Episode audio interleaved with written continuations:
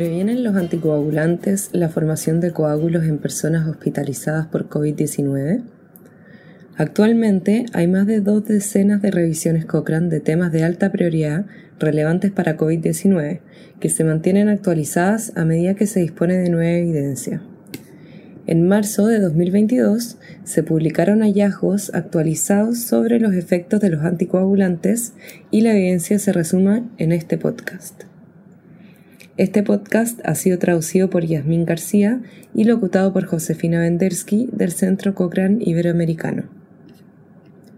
La COVID-19 afecta normalmente a los pulmones y las vías aéreas de las personas, pero además de estos problemas respiratorios, una de cada seis personas que ingresan en el hospital por COVID-19 podría desarrollar coágulos en venas o arterias. Los anticoagulantes previenen su formación, pero pueden causar efectos no deseados como hemorragias. Algunas guías recomiendan administrar estos medicamentos en el momento del ingreso por COVID-19 para prevenir que se formen coágulos, en lugar de esperar a ver si aparecen y después tratarlos con anticoagulantes. Se quiso averiguar si este enfoque preventivo o profiláctico de administración de anticoagulantes en personas hospitalizadas con COVID-19 reducía el número de muertes.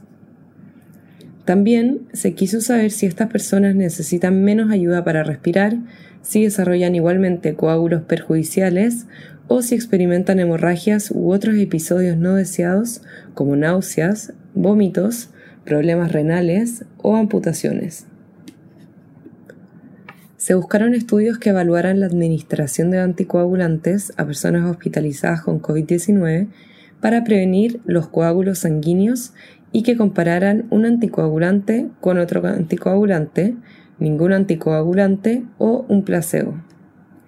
Luego de la búsqueda más reciente realizada en abril de 2021, la revisión ahora incluye siete estudios con aproximadamente 16.000 personas con COVID-19 que se encontraban en unidades de cuidados intensivos, salas del hospital o servicios de urgencia. Los pacientes se siguieron durante 15 a 90 días y los estudios proporcionaron datos sobre las muertes, las hemorragias, los coágulos de sangre, la duración de la estancia hospitalaria y los efectos no deseados, pero hubo poca o ninguna información sobre las necesidades de asistencia respiratoria, las muertes relacionadas con la COVID-19 o la calidad de vida.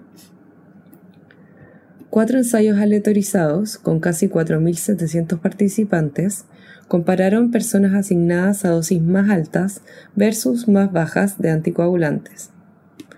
Estos ensayos encontraron poca o ninguna diferencia en las tasas de mortalidad, pero las personas que recibieron dosis más altas tenían más probabilidades de presentar una hemorragia leve en comparación con las que recibieron dosis más bajas. Las personas que recibieron dosis más altas de anticoagulante también tuvieron menores probabilidades de presentar embolia pulmonar, que es un coágulo de sangre en el pulmón o en un vaso sanguíneo que llega al pulmón, y probabilidades ligeramente mayores de hemorragia grave.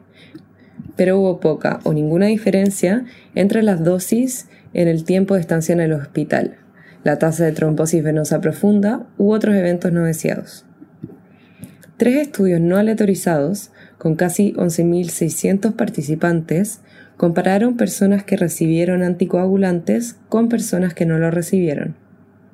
Estos estudios encontraron que las personas que recibieron anticoagulantes tuvieron una tasa de mortalidad más baja que las que no recibieron anticoagulantes, pero esta evidencia es muy incierta. En resumen, en este momento se tiene mucha confianza en que las dosis más altas de anticoagulantes no cambian el riesgo de muerte, pero sí aumentan el riesgo de hemorragia en las personas hospitalizadas con COVID-19. Además, aunque la confianza en esta evidencia es mucho menor, parece que las personas que reciben anticoagulantes pueden tener una tasa de mortalidad más baja en comparación con las que no reciben anticoagulantes.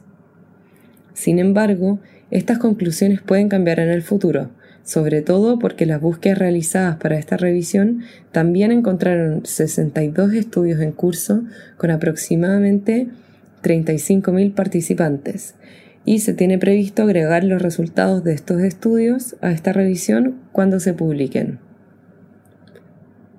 Si desea saber más sobre la evidencia actual y estar al día de futuras actualizaciones cuando se publiquen los resultados de los ensayos en curso, puede dirigirse a la biblioteca cochrane.com y buscar anticoagulantes y COVID-19.